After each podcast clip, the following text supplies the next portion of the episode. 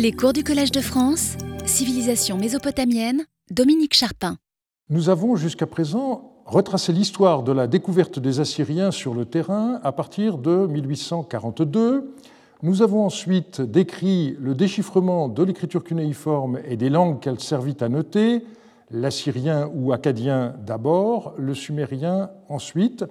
Il nous faut aujourd'hui aborder un aspect différent, négligé jusqu'à présent par l'historiographie, Comment est-on passé de la génération des fondateurs à la formation de spécialistes qui prirent la relève?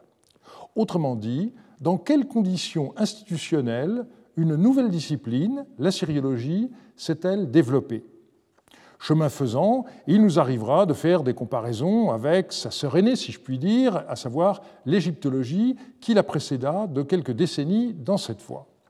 Il est intéressant de constater qu'en 1874, lorsque Franz Delitzsch, âgé de 24 ans seulement, déposa un dossier d'habilitation auprès du professeur d'arabe de l'université de Leipzig, il dénonça le retard de l'Allemagne sur la France et l'Angleterre concernant l'enseignement de l'assyriologie. Considérant que le domaine de l'assyriologie représenté à Paris depuis des années par Jules Aupert, François Lenormand et Joachim Ménan, à Oxford par Archibald Henry Sayce, à Zurich naguère par Eberhard Schrader, mérite également d'être représenté dans une université allemande. De fait, la première chaire d'assyriologie en Allemagne fut occupée à Berlin par Schrader à partir de 1875 et peu après, une chaire fut créée à Leipzig pour Delitzsch. Cependant, celui-ci, par ignorance ou à dessein, je ne sais, se trompait dans ses comparaisons. Aucun des enseignements français qu'il citait ne correspondait à une chaire traditionnelle à l'université. C'est seulement avec Paul Garelli en 1967 qu'une chaire d'assyriologie, plus exactement Histoire des peuples de l'Orient sémitique, a existé à la Sorbonne. Il succédait à André Dupont-Sommer, qui avait occupé depuis 1953 une chaire de langue et civilisation des anciens sémites et qui fut élu au Collège de France en 1963. Lors de la scission de la Sorbonne en 1971, Paul Garelli opta pour l'Université de Paris 1, où sa chaire a été reconduite en 1988, puis en 2005 et enfin en 2018. Plus récemment, l'enseignement de la syriologie a essaimé dans de rares universités de province, pendant quelques années à Poitiers, actuellement à Lyon, Strasbourg, Lille et Clermont-Ferrand, sauf erreur. Mais revenons aux origines. Ce n'est donc pas à l'université, mais dans des établissements parisiens très divers que la syriologie a été enseignée et qu'elle est d'ailleurs toujours actuellement. Il faut commencer notre tour d'horizon par la Bibliothèque nationale qui fut pionnière en la matière. C'est un aspect de euh, l'enseignement supérieur auquel nous ne sommes plus habitués. La Bibliothèque nationale, qui était bibliothèque impériale de 1852 à 1870, a eu pendant longtemps des activités d'enseignement. Cela concerne aussi bien les langues orientales que l'archéologie. Tout commence en 1669 lorsque Colbert fonda l'école des jeunes de langue dont le but était de former des interprètes pour aider la diplomatie et le commerce extérieur du royaume. La première langue enseignée fut le turc, puis vinrent l'arabe et le grec, enfin le persan. En 1795, la Révolution créa à l'initiative de Lacanal l'École des langues orientales, établie dans l'enceinte de la Bibliothèque nationale, où elle resta jusqu'en 1868. L'abondance de manuscrits orientaux à la Bibliothèque nationale explique cette localisation. Et c'est cette école qui est devenue l'ANGZO, puis aujourd'hui l'INALCO. C'est donc à l'école des langues de la Bibliothèque impériale que Jules Aupert devint professeur de sanskrit et de philologie comparée en 1857. Il avait alors 32 ans et il avait déjà plusieurs livres à son actif. Celui sur l'écriture anne-arienne de 1855 et sa chronologie des Assyriens et des Babyloniens de 1856 il prononça le 17 décembre 1857 un discours à l'ouverture du cours élémentaire de sanskrit près la bibliothèque impériale qui était intitulé Considération générale sur la philologie comparée des langues indo-européennes, qui fut imprimé dans les Annales de philosophie chrétienne, puis sous forme de tiré à part. je ne résiste pas à l'envie de vous citer la conclusion dans laquelle Opère encourageait ses élèves. Vous aussi, vous avez des difficultés à vaincre, mais vous trouverez en vous la force de les surmonter.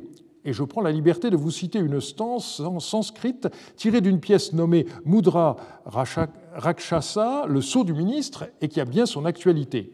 Je passe sur le sanskrit. Euh, Opère traduit ainsi Redoutant les difficultés, les gens futiles ne commencent pas du tout. Après avoir commencé, les hommes médiocres, atterrés par les obstacles, se lassent. Les hommes supérieurs seuls n'abandonnent pas leur œuvre, quand même elle serait hérissée de mille difficultés. Voilà qu'on pourrait mettre euh, pour euh, la page d'accueil de la base Archibab pour renouveler un petit peu les citations. Et en tout cas, voilà qui est à méditer. Pendant son professorat à la Bibliothèque impériale, Opère rédigea une grammaire sanscrite, publiée en 1859 et rééditée en 1864, puis, comme nous l'avons vu, les deux volumes de l'expédition scientifique en Mésopotamie. Il publia aussi ses éléments de la grammaire assyrienne en 1861, qui lui valurent le prix prestigieux dont nous avons déjà parlé. En 1857, mourut Étienne Quatremer, qui était professeur d'hébreu au Collège de France. L'enseignement de cette langue est alors confié temporairement à un chargé de cours. En 1861, Renan accomplit sa fameuse mission en Phénicie, d'où il rapporta notamment des sarcophages phéniciens qui furent installés au Louvre, où ils sont toujours. Le Collège de France décida alors la création d'une chaire de langue hébraïque, chaldaïque et syriaque, la candidature de Renan fut classée en première position par le Collège et l'Académie. Ces faits sont généralement exposés en lien avec l'histoire de Renan, et on oublie généralement d'ajouter qu'Opère fut également candidat. Il est bien connu que l'enseignement de Renan, à cause du scandale provoqué par son discours inaugural, fut aussitôt suspendu. Sa révocation définitive intervint en 1864 et il ne retrouva sa chaire qu'en 1870. Cependant, la bibliothèque impériale manquait de place pour les activités d'enseignement. En 1868, le directeur de l'école des langues orientales obtint du ministre de l'Instruction publique l'autorisation de transférer certains cours au Collège de France, qui avait été agrandi du côté de la rue Saint-Jacques par le Tarouilly entre 1833 et 1841. Les cours d'opère changèrent donc de cadre. Comme il avait été candidat à une chaire au Collège de France, le ministre Victor Duruy précisa dans une lettre à l'administrateur d'alors, Stanislas Julien, le 17 janvier 1869, le cours de M. Opère n'est pas rattaché à l'enseignement du Collège de France. Il s'agit seulement de lui réserver provisoirement une place dans les bâtiments du Collège impérial. Et une autre lettre cette fois d'Anselme Batby, de juillet 1869, insiste sur le caractère extérieur de cet enseignement. Je cite Il fut entendu alors qu'il ne s'agissait pas d'un enseignement ajouté à ceux du collège. Le Collège de France ne faisait que prêter une salle à l'ancien cours de la Bibliothèque nationale. Après quoi, il demande à l'administrateur de soumettre à l'Assemblée des professeurs une proposition de création de chaire de philologie et archéologie assyrienne ou de régulariser euh, la situation en en faisant un enseignement complémentaire. Mais on peut penser que les événements de 1870 gelèrent la situation. Il faut donc corriger une erreur souvent commise qui confond les débuts des enseignements d'opère dans les locaux du Collège de France avec celle de sa nomination comme professeur dans cette institution. La bibliothèque impériale dispensait des enseignements non seulement de langue, mais aussi d'archéologie, là aussi, elle fit œuvre de pionnier. Il faut partir d'une décision de la Révolution en 1795, la création d'un muséum des antiques au cabinet des médailles de la Bibliothèque nationale. Son premier conservateur, Milin de Grand-Maison, fut chargé de mettre en valeur les collections du département et de donner des leçons sur ces objets et les thématiques qu'il mobilise. Ainsi fut créé le premier poste de professeur d'archéologie, une discipline alors en devenir. À la mort de Belay en 1874, le poste échut à François Lenormand, que nous avons déjà rencontré la semaine passée. Celui-ci avait commencé sa carrière à 25 ans en devenant en 1862 sous-bibliothécaire de l'Académie des inscriptions et belles-lettres. C'est donc à 37 ans qu'il devint professeur d'archéologie à la Bibliothèque euh, nationale. Il occupa ce poste de 1874 jusqu'à sa mort prématurée en 1883. Cependant, ses publications assyriologiques, si nombreuses entre 1873 et 1875, cessèrent complètement par la suite. Le normand ne semble pas avoir dispensé d'enseignement d'archéologie orientale. Ces activités de terrain, à partir de 1879, eurent lieu en Italie du Sud, avec notamment des fouilles à Tarente. Et nous allons donc maintenant passer au Collège de France. Dès 1822, les admirateurs de Champollion demandèrent à Louis XVIII d'y créer pour lui une chaire. Mais la jeunesse du candidat, des critiques aujourd'hui bien oubliées, ainsi que des problèmes budgétaires retardèrent l'événement, et c'est seulement en 1831 que Louis-Philippe créa une chaire intitulée simplement Archéologie. La leçon inaugurale de Champollion s'intitula d'ailleurs Discours d'ouverture du cours d'archéologie et fut prononcée le 10 mai 1831. France Culture diffuse actuellement euh, un enregistrement moderne euh, de cette leçon euh, inaugurale. Hélas, Champollion ne donna que huit cours avant de mourir début 1832, âgé d'à peine 42 ans. Et c'est seulement en 1860, après la mort de Charles le Normand, que la chaire fut spécifiquement consacrée à l'archéologie égyptienne pour Emmanuel de Rouget. La syriologie étant née avec quelques décennies de retard sur l'égyptologie, il était logique qu'elle n'ait fait son entrée au Collège de France qu'un peu plus tard. Cette entrée se fit cependant d'une manière progressive et qui n'a jusqu'à présent pas été décrite de manière correcte ou complète. C'est grâce aux archives du Collège de France que je puis donner aujourd'hui un tableau complété et rectifié, et je dois faire ici l'éloge de la base Salamandre du Collège de France, dans laquelle se trouvent de très nombreux documents numérisés. On peut ainsi feuilleter en ligne les registres des comptes rendus des assemblées. Par ailleurs, on doit noter que l'annuaire du Collège de France n'a été créé qu'en 1901. On pourrait donc penser qu'il est difficile de retracer l'enseignement qu'opère Idona, mais il existe une ressource jusqu'à présent inexploitée, les affiches.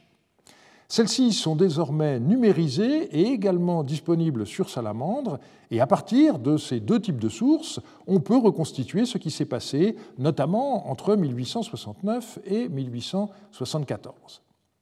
L'une des principales différences entre le Collège de France du XIXe siècle et celui d'aujourd'hui tient à l'enseignement. Celui-ci n'est assuré actuellement que par des professeurs. Au XIXe siècle, suite au décret du 9 mars 1852, l'enseignement y était aussi assuré par des remplaçants ainsi que par des chargés de cours, et il existait également des cours complémentaires. Comme nous l'avons vu, l'enseignement d'opère dans les locaux du Collège de France à partir de 1869 se faisait dans le cadre d'un accord passé entre la Bibliothèque impériale et le Collège. De fait, en 1872-73, le nom d'Opère n'apparaît pas sur la fiche des enseignements du Collège de France, mais sur une affiche séparée intitulée Cours de philologie et d'archéologie assyrienne près le Collège de France. la lecture du procès-verbal de l'Assemblée du 20 juillet 1873 est très intéressante. On y voit d'abord la protestation respectueuse des professeurs envers le ministre qui avait décidé d'attribuer une chaire d'archéologie et philologie égyptienne à Gaston Maspero. Celui-ci avait seulement 27 ans et finalement le collège le fit seulement chargé de cours. Le paragraphe suivant indique Il est donné lecture d'une lettre du ministre en date du 8 juillet et qui demande l'avis de messieurs les professeurs sur le maintien du cours d'archéologie assyrienne de M. Hopper.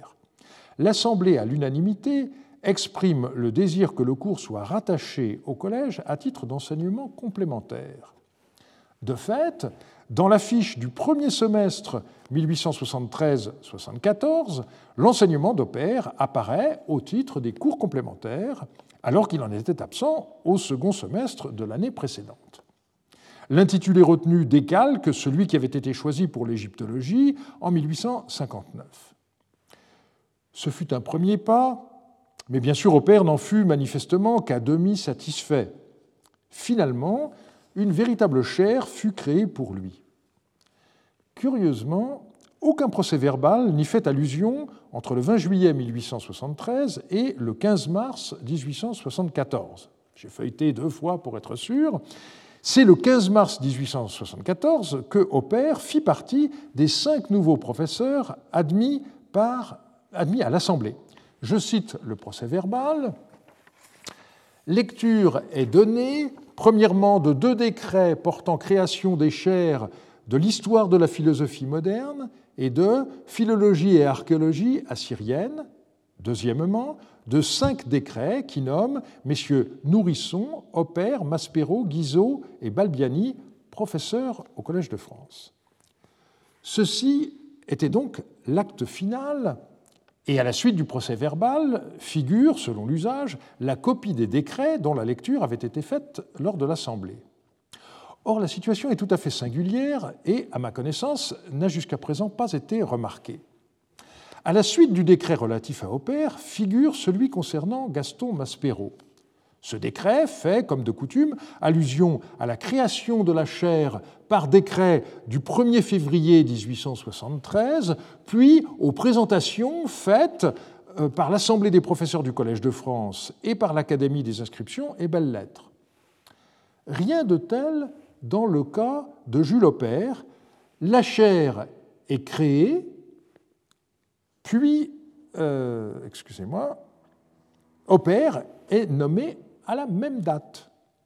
Comment expliquer la situation?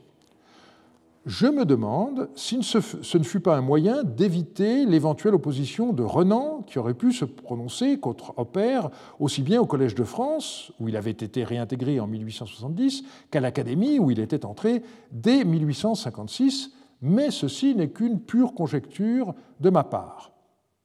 En tout cas, cette situation singulière explique sans doute pourquoi on ne trouve pas trace d'un discours d'ouverture du cours d'Opère comme nous allons le voir, Opère continua au second semestre de l'année 1873-74 l'enseignement qu'il avait commencé au premier semestre, avec seulement un changement de statut. La syriologie est donc entrée au Collège de France par la petite porte, si vous me pardonnez l'expression. Il n'y a pas eu véritablement candidature euh, mise en concurrence comme cela se euh, pratiquait alors. Quel fut le contenu de l'enseignement d'Opère au Collège de France? Comme je l'ai déjà indiqué, l'annuaire n'a débuté qu'en 1901, et donc j'ai fait le relevé des intitulés des cours d'opère sur les affiches pendant les 25 premières années de son enseignement.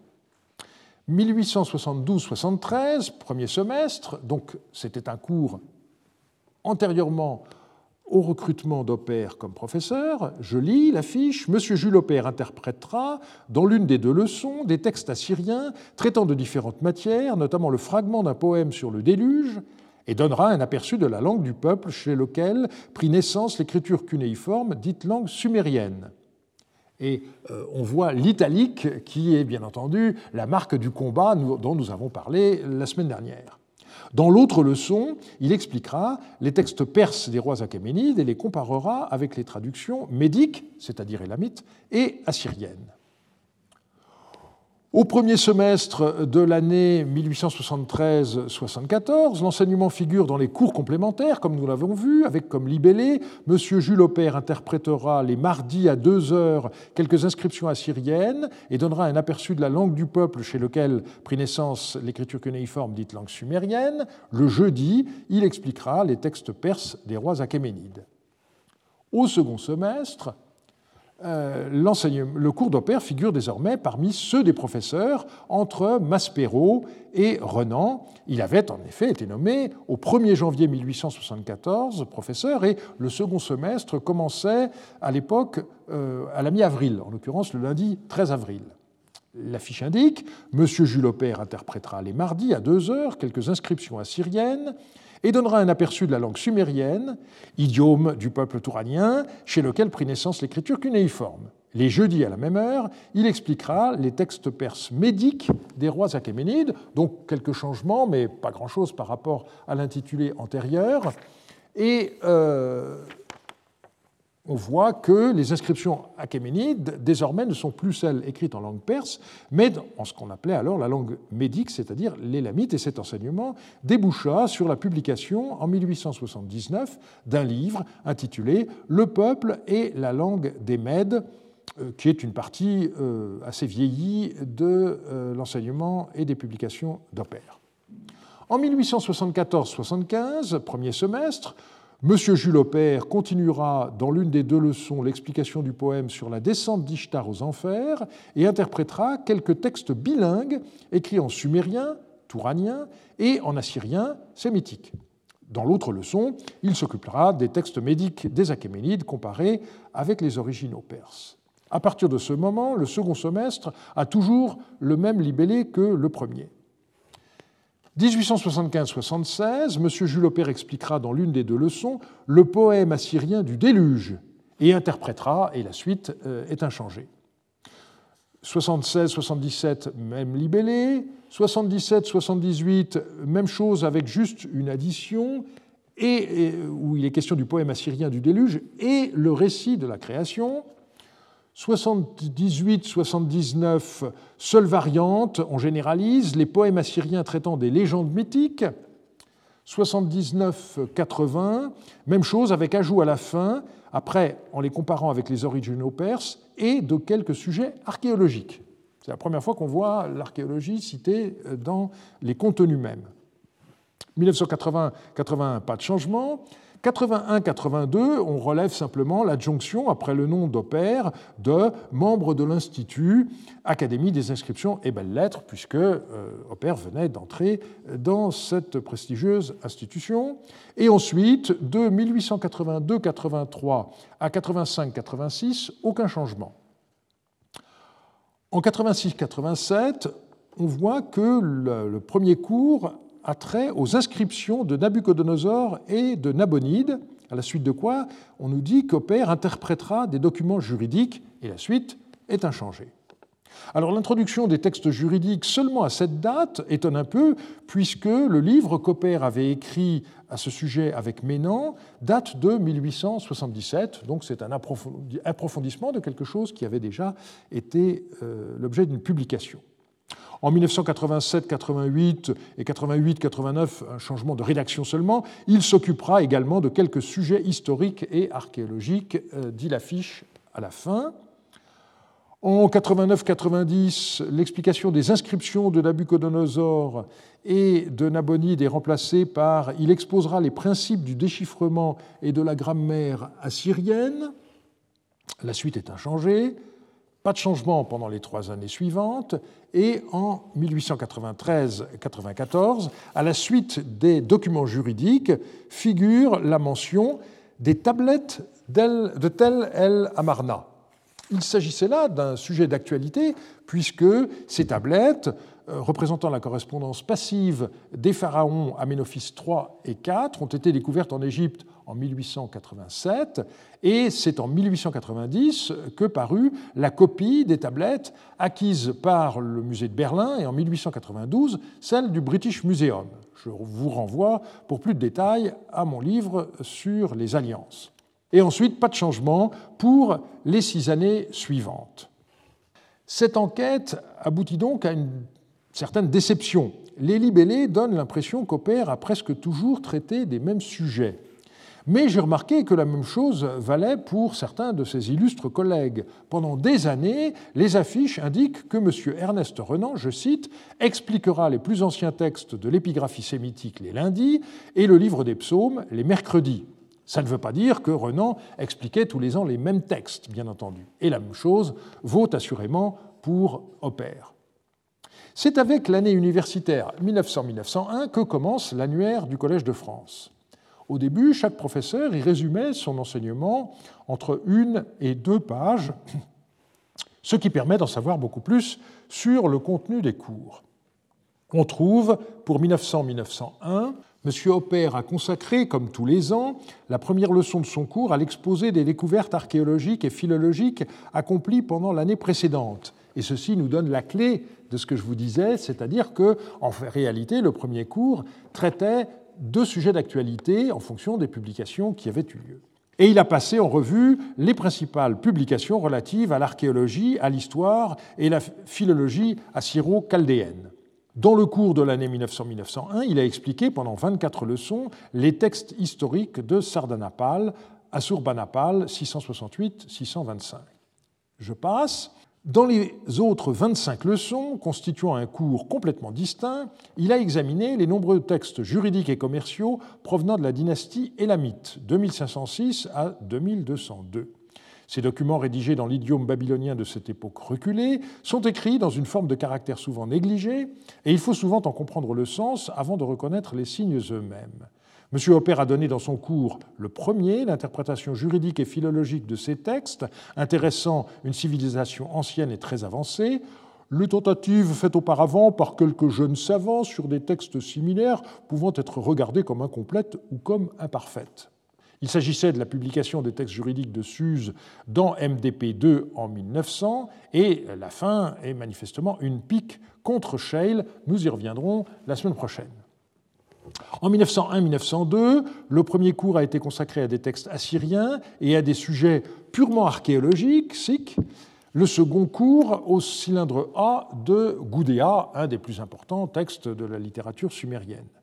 1902-1903, le premier cours semble avoir porté surtout sur les textes sumériens de Tello, récemment publiés, et le second reprit l'étude du Code de Hammurabi qui venait de paraître.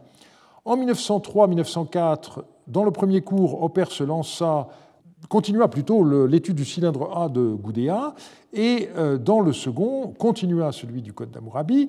1904-1905, pour cette année, le résumé est très bref, et pour cause, Hopper mourut en août 1905, dans sa 80e année, et n'eut manifestement pas le temps de développer, je cite, dans l'année qui vient de finir, M. Hopper a continué l'explication du grand texte écrit en langue sumérienne, donc le cylindre A de Gudea.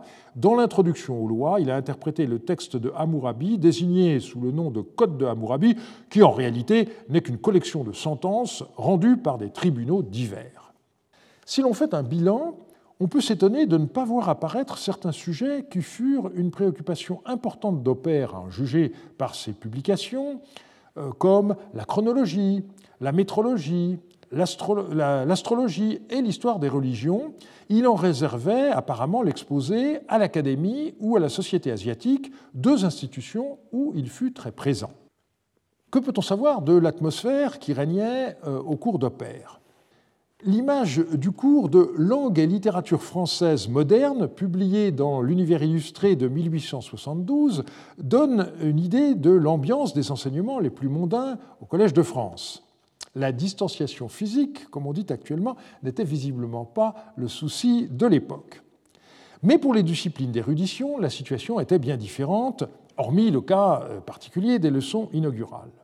On en a le témoignage en ce qui concerne l'égyptologie du temps d'Emmanuel de Rouget, avant son décès en 1872. Lompérier écrivit ainsi à un candidat à la succession d'Emmanuel de Rouget, je cite, Lorsqu'il s'agit de, de matières aussi spéciales que l'égyptologie, le cours se fait pour un petit nombre d'auditeurs avec lesquels on travaille autour d'une table.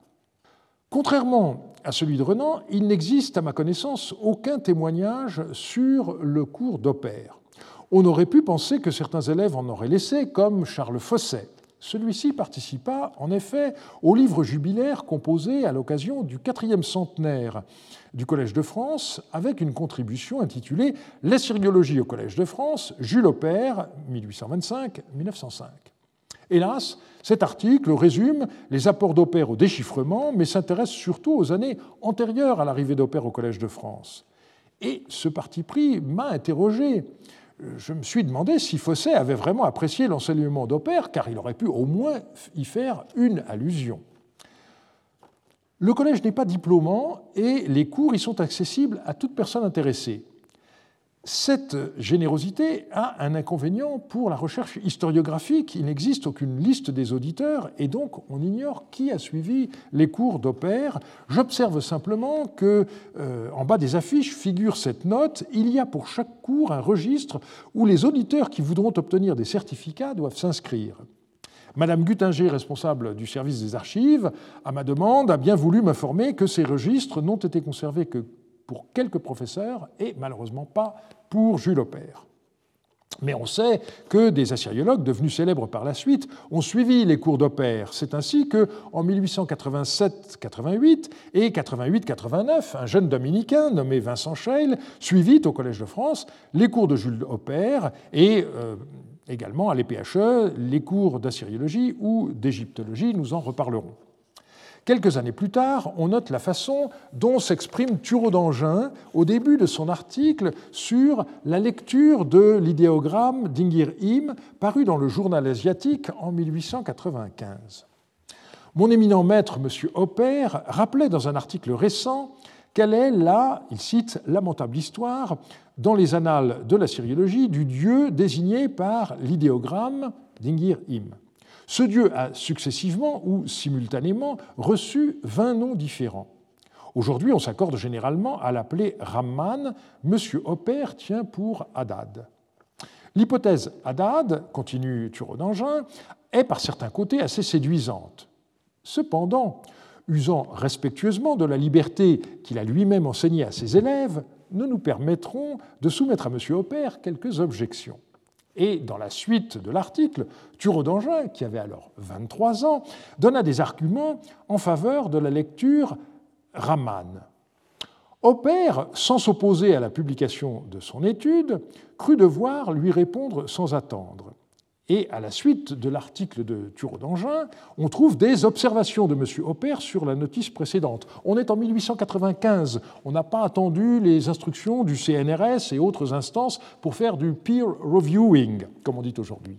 Hopper écartait la lecture Raman et concluait le nom ordinaire du dieu des vents dans toute la période plusieurs fois millénaire du panthéon sémitique est et demeure Hadad. Et la suite a donné raison à Hopper. Comme quoi, si respectueux qu'on soit, on doit y regarder à deux fois avant de prétendre corriger son maître. L'école pratique des hautes études a été créée par décret impérial du 31 juillet 1868. L'esprit de cette création a été explicité par le ministre Victor Duruy. Les maîtres, sous-entendu des facultés, s'adresse à un public qui peut varier à chaque leçon et qui, venu pour écouter pendant une heure une parole habile, serait rebuté par l'aridité d'exercices purement didactiques. Ils sont donc préoccupés de donner à leurs leçons une forme très étudiée. Ces leçons, élégantes, spirituelles, parfois éloquentes, souvent applaudies, coutume que je verrai sans peine disparaître, élèvent le niveau de l'instruction générale. Cela seul est un service considérable rendu au pays. Que nos facultés des lettres continuent donc d'appeler à elles de nombreux auditeurs, mais donnons-leur aussi le moyen de retenir auprès de leur chair et de former de véritables élèves.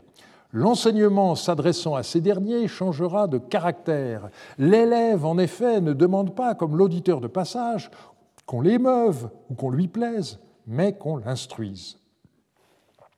Les PHE comportaient originellement quatre sections mathématiques, physique et chimie, histoire naturelle et physiologie, sciences historiques et philologiques. Et en 1886 fut ajoutée une cinquième section de sciences religieuses. À l'EPHE, les professeurs ont le titre de directeur d'études et il existe aussi des maîtres de conférences. Ça n'a pas changé.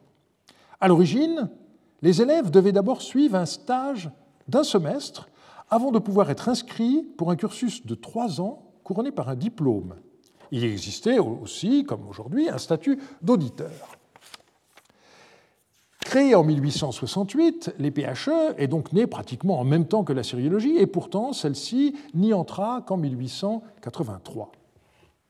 Il existe cependant une sorte de préambule, les cours libres que donna Joachim Ménan à la Sorbonne en 1869 et qu'il publia en 1873 sous le titre Leçons d'épigraphie assyrienne.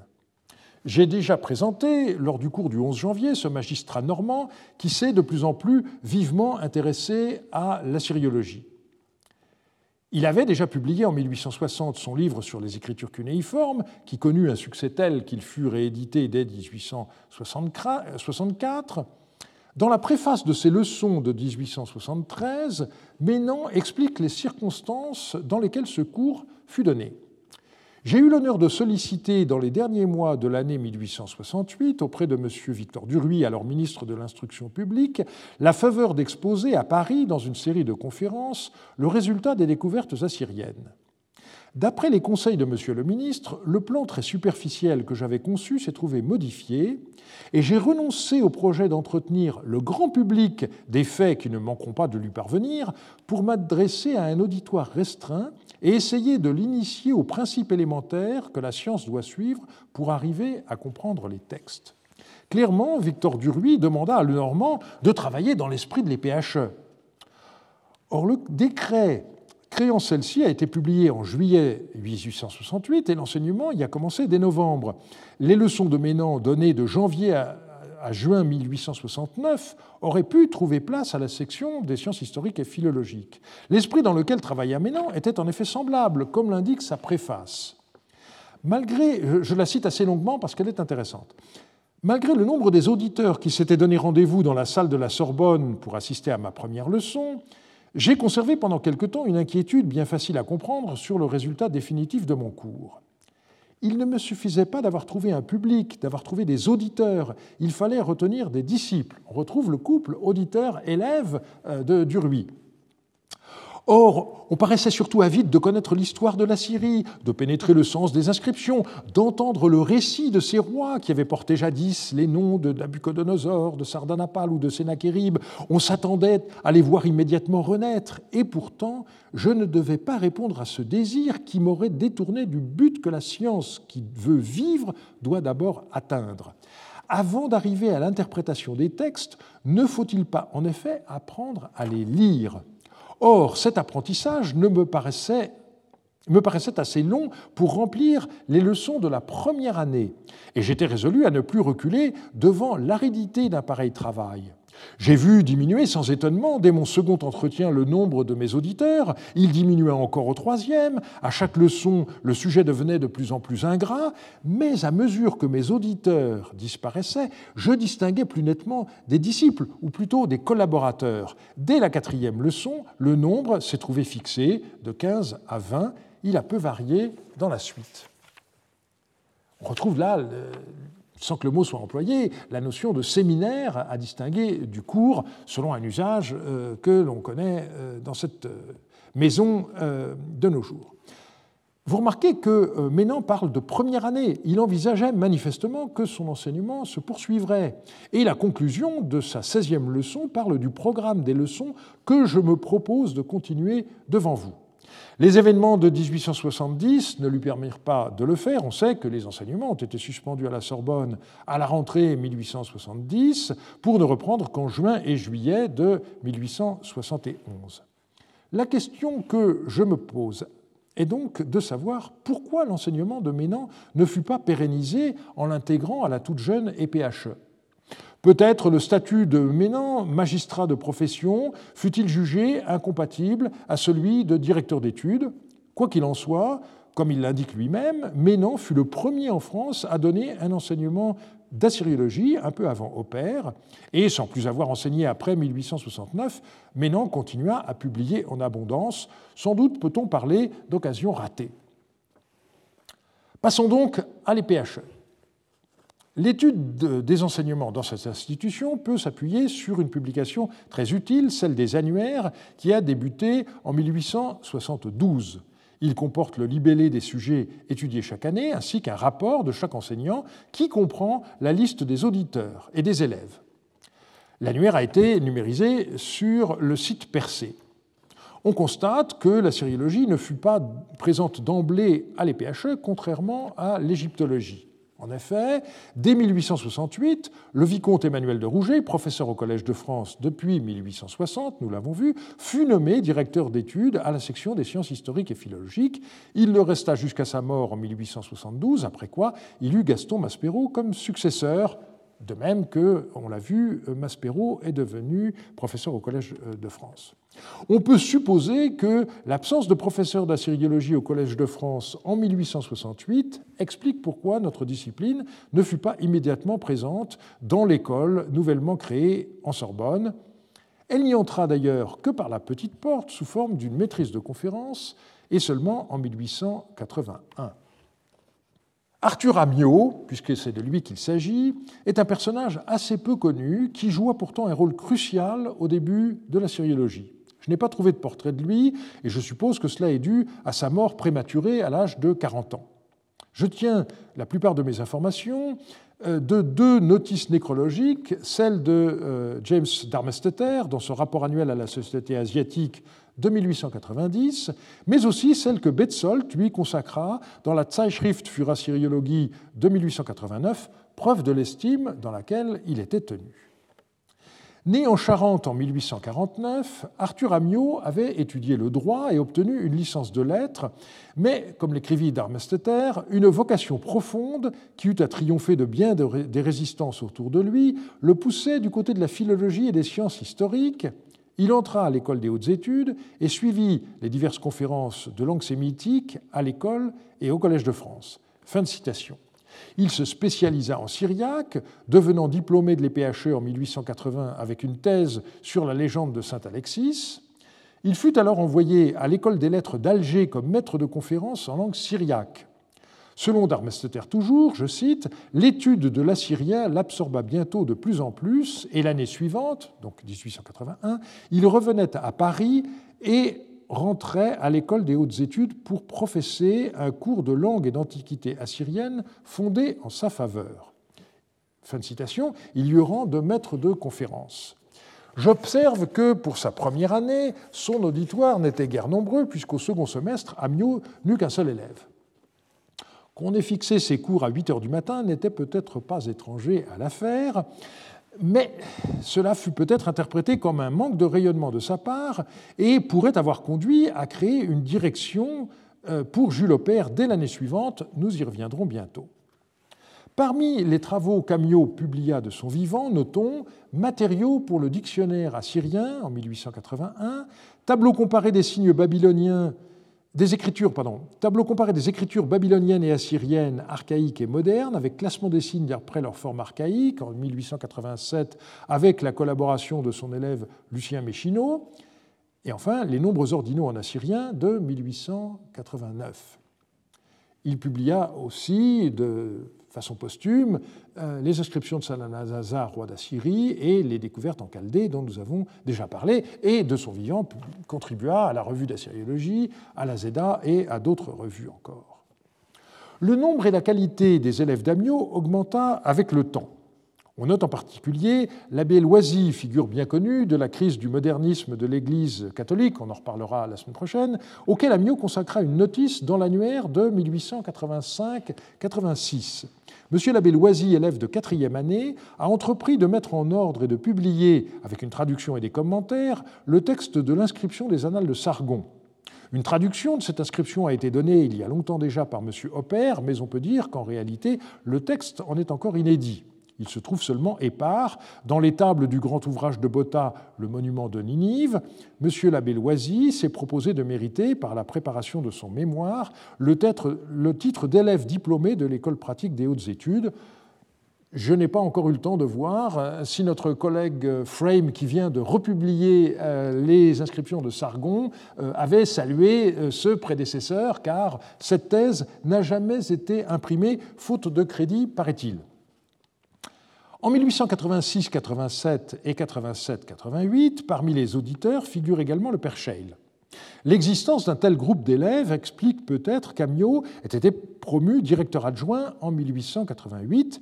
Betzold terminait sa nécrologie en ces termes ses élèves, et en particulier Méchineau, Loisy, Scheil, vantent unanimement la bienveillance, l'amabilité de leur regretté maître, son respect très grand des savants anciens, sa modestie, son indulgence envers tous.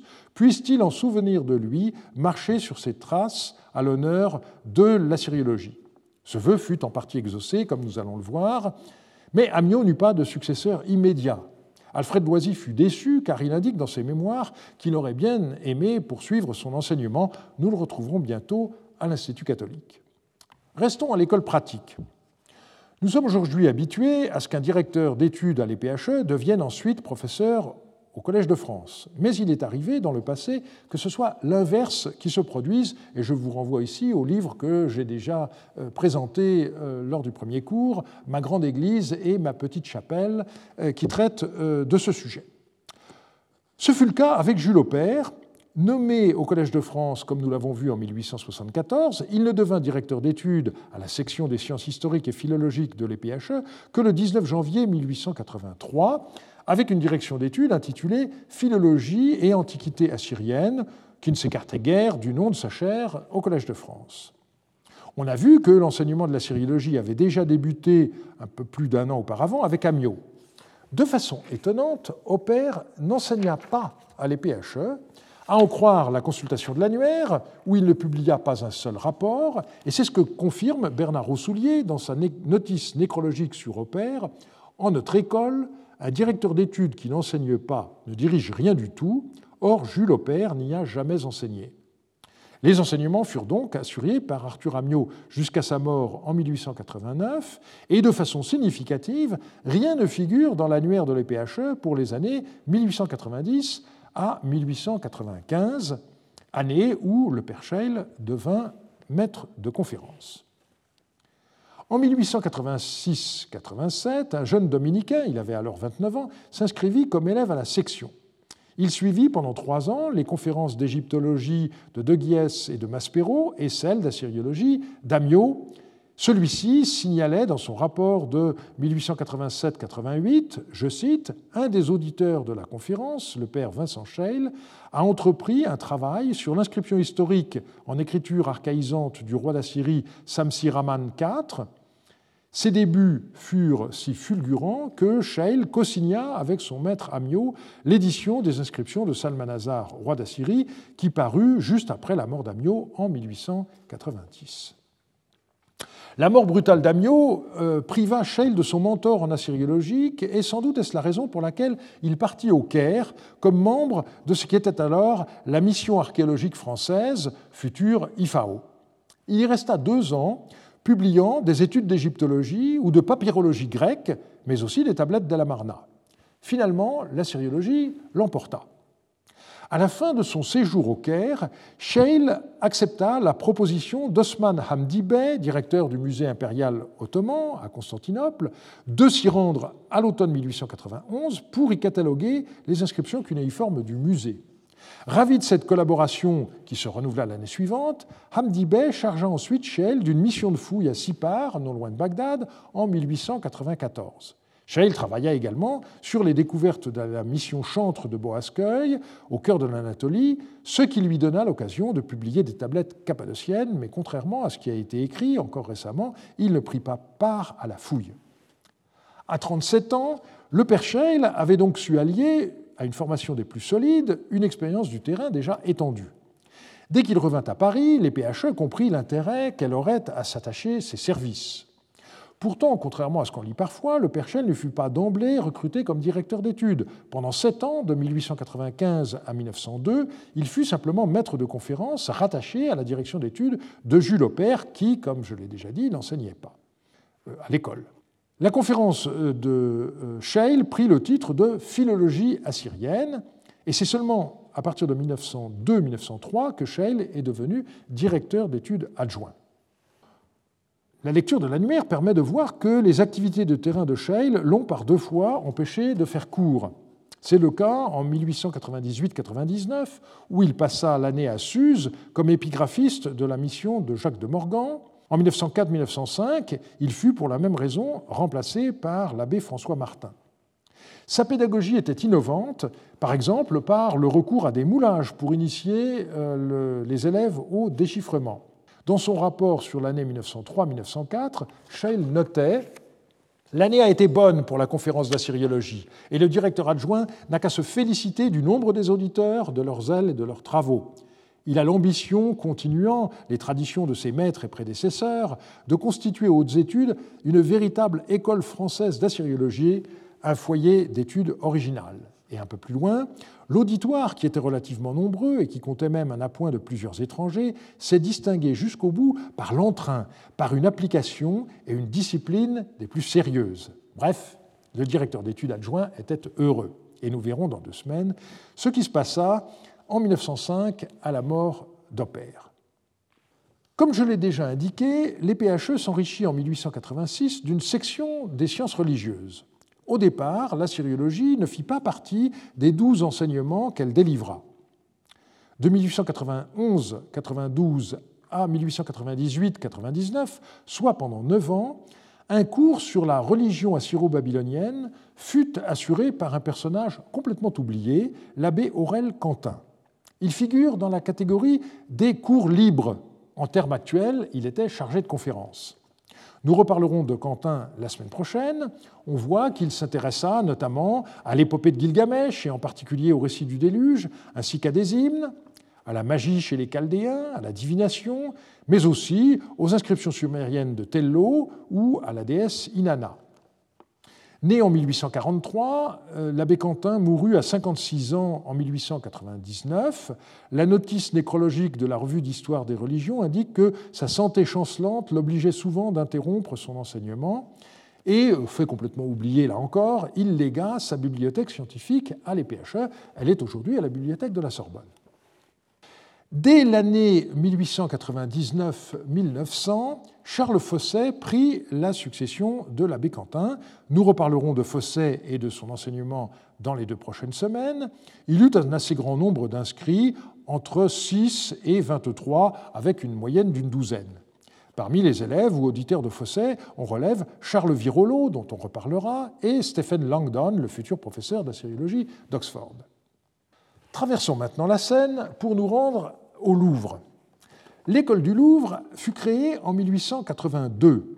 Dans un premier temps, elle fut décrite par Louis de Ronchot, directeur des musées nationaux, comme une, je cite, école pratique d'archéologie. On voit que le vocabulaire de Victor Duruy a fait tache d'huile.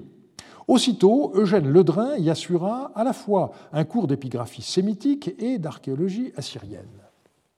Ledrin était alors conservateur adjoint des antiquités orientales au Louvre. Il s'agit d'une personnalité mal connue mais très intéressante dont j'aimerais dire quelques mots. Né en 1844, il fit ses études chez les oratoriens et fut ordonné prêtre, mais il quitta rapidement son état. Il avait déjà suivi les cours de Renan au Collège de France et ceux de l'égyptologue Maspero tant au Collège de France qu'à l'EPHE. Grâce à Renan, il entra à la Bibliothèque nationale en 1876 et fut nommé en 1881 au département des Antiquités orientales du musée du Louvre, puis deux années plus tard, conservateur adjoint, le conservateur étant à l'époque Léon Euzet. Au début, le cours de Ledrin s'intitulait Cours d'épigraphie sémitique. Pour 1884-85, changement, comme le montre le texte de sa leçon d'ouverture des cours d'épigraphie assyrienne et d'épigraphie phénicienne et araméenne à l'école du Louvre. Nous retrouverons Ledrin euh, dans trois semaines, car il fut, avec Opère, le fondateur de la revue d'assyriologie en 1884. Et nous passons au dernier établissement, euh, l'Institut catholique. La loi du 12 juillet 1875 accordant la liberté à l'enseignement supérieur, une, je cite, Université catholique de Paris, le futur Institut catholique, fut fondée en 1875. Elle fut installée dans l'ancien couvent des Carmes. Les bâtiments actuels, à l'angle du 21 rue d'Assas et de la rue de Vaugirard, n'ont été édifiés qu'entre 1929 et 1933. De 1886 à 1912, la syriologie y a été enseignée successivement par Alfred Loisy et François Martin. Alfred Loisy est resté très, célèbre comme un des protagonistes français principaux de la crise dite du modernisme qui secoua l'Église catholique de la fin du XIXe au début du XXe siècle. Il est avant tout connu comme bibliste, mais on sait moins qu'il eut aussi non seulement une formation en assyriologie, mais aussi un enseignement de ce nouveau domaine. Ordonné prêtre en 1879, Alfred Loisy enseigna à l'Institut catholique l'hébreu à partir de 1881 l'exégèse biblique à partir de 1884 et parallèlement, il poursuivit sa formation, assistant à partir de 1881 aux leçons de renom au Collège de France et suivant également à l'EPHE les séminaires d'égyptologie, d'éthiopien et surtout d'assyriologie, où il fut, comme nous l'avons vu, euh, un des principaux élèves d'Amio. C'est à partir de 1886 et jusqu'en 1893 que Loisy assura également un enseignement d'assyriologie à l'Institut catholique. Et il eut comme élève François Thureau d'Angin, qui au départ pensait étudier l'exégèse biblique. Finalement, Thureau d'Angin n'est resté qu'un an à l'Institut catholique car Loisy le poussa à suivre l'enseignement en assyriologie d'Opère au Collège de France et euh, de également l'enseignement à euh, l'EPHE, donc euh, de Scheil. En 1893, le cardinal Richard, archevêque de Paris, destituait Loisy de sa chaire. Je n'ai pas réussi à savoir ce qui se passa alors, mais il semble que pendant cinq ans, la syriologie ne fut plus enseignée avant que l'abbé François Martin ne reprenne le flambeau en 1898. Toutefois, Loisy continua à s'intéresser à la syriologie. Il écrivit même en 1901 une grammaire assyrienne, mais qui est restée inédite. Je n'ai trouvé au sujet de François Martin qu'une brève nécrologie dans la revue des sciences philosophiques et théologiques. Né en 1867, il fut à la fois docteur en théologie et diplômé de l'EPHE, et il fut chargé en 1898 à l'Institut catholique d'une conférence d'Assyriens. Il y joignit l'enseignement de l'éthiopien et fut nommé professeur en 1904 et on a vu qu'il a remplacé Scheil euh, pour l'année 1904-1905 euh, à l'EPHE. La principale publication assyriologique de François Martin est un livre consacré aux textes religieux assyriens et babyloniens, transcription, traduction et commentaires, paru en 1903, pour lequel il remerciait ses maîtres, Oper et Scheil, de leur aide. Il publia aussi en 1909 un volume de lettres euh, néo-babyloniennes. Il mourut en 1912 et eut comme successeur Léon Legrain.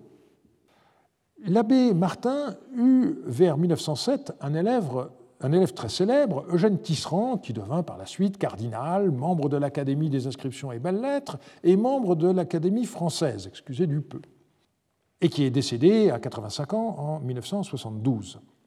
Après avoir travaillé à l'école biblique de Jérusalem qu'animait alors le père Lagrange, Eugène Tisserand compléta sa formation à Paris, à l'EPHE, où il fut notamment élève de Clermont-Ganneau et du père Scheil. Et c'est l'Éthiopien qu'il étudia à l'Institut catholique avec François Martin. Celui-ci, frappé par les qualités intellectuelles de son élève, pensait déjà à lui comme successeur, mais en 1908, la commission des études bibliques du Vatican fit appel à l'abbé Tisserand pour assurer l'enseignement de l'assyrien à l'université ecclésiastique de l'Apollinaire, qui est aujourd'hui l'université pontificale du Latran. Très vite, Tisserand adjoignit à cette charge celle de scriptor à la bibliothèque vaticane, où il fut chargé des manuscrits orientaux auxquels il dévolut désormais l'essentiel de son activité scientifique. Il passa au Vatican le reste de sa vie, mais cela ne nous concerne plus. Notons qu'en 1911-1912, l'abbé Tisserand fit deux missions en Égypte, Palestine et Mésopotamie, d'où il rapporta des tablettes cunéiformes pour la bibliothèque vaticane. Le catalogue en a été publié par le père Scheil euh, dans la revue d'Assyriologie en 1921. Nous y reviendrons dans trois semaines. Son récent biographe, Étienne Fouillou, a écrit s'il avait été prêtre, ce Lorrain républicain aurait sans aucun doute été un grand préfet ou un homme d'État de grande envergure, on pourrait dire aussi un assyriologue de grande envergure. Il est temps de conclure. On voit qu'il a existé une étonnante émulation entre différentes institutions parisiennes pour offrir des enseignements en assyriologie. Après que le Collège de France ait joué son rôle de précurseur en 1874, les enseignements de l'assyriologie ont débuté en 1881 à l'EPHE, en 1882 à l'École du Louvre, puis en 1886 à l'Institut catholique. On peut penser que l'arrivée au Louvre en 1881 des statues et autres objets de Tello n'a pas été étranger à ce regain d'intérêt, ravivant et approfondissant la curiosité qui avait entouré la création du musée assyrien au Louvre en 1847 avec les bas-reliefs et statues de Khorsabad. La diversité institutionnelle des établissements parisiens que j'ai énumérés est à souligner. Certes, la syriologie trouva sans trop de peine sa place dans le cadre de l'orientalisme tel qu'il existait au XIXe siècle. Elle était considérée comme une discipline érudite où on apprenait avant tout à déchiffrer et éditer des textes, mais elle eut du mal à se situer d'un point de vue universitaire. il faut bien avouer que la France n'offrit à cet égard rien de comparable à ce qui a existé en Allemagne. On soulignera notamment le rôle de Delitzsch, qui fit pendant une vingtaine d'années, à partir de 1877, de son séminaire à Leipzig, la Mecque de la sériologie mondiale. Nous allons y revenir la semaine prochaine. Le sixième cours sera ensuite consacré aux événements qui suivirent la mort de Jules Aubert en 1905. Et dans la septième leçon, nous verrons quelles furent, entre le milieu du XIXe et la première moitié et la Première Guerre mondiale, les outils de la recherche et les modes de diffusion du nouveau savoir. Je vous remercie de votre attention. Pas d'applaudissements aujourd'hui pour respecter le vœu de Victor Duruy. Merci de votre attention. Retrouvez tous les contenus du Collège de France sur www.colège-2-france.fr.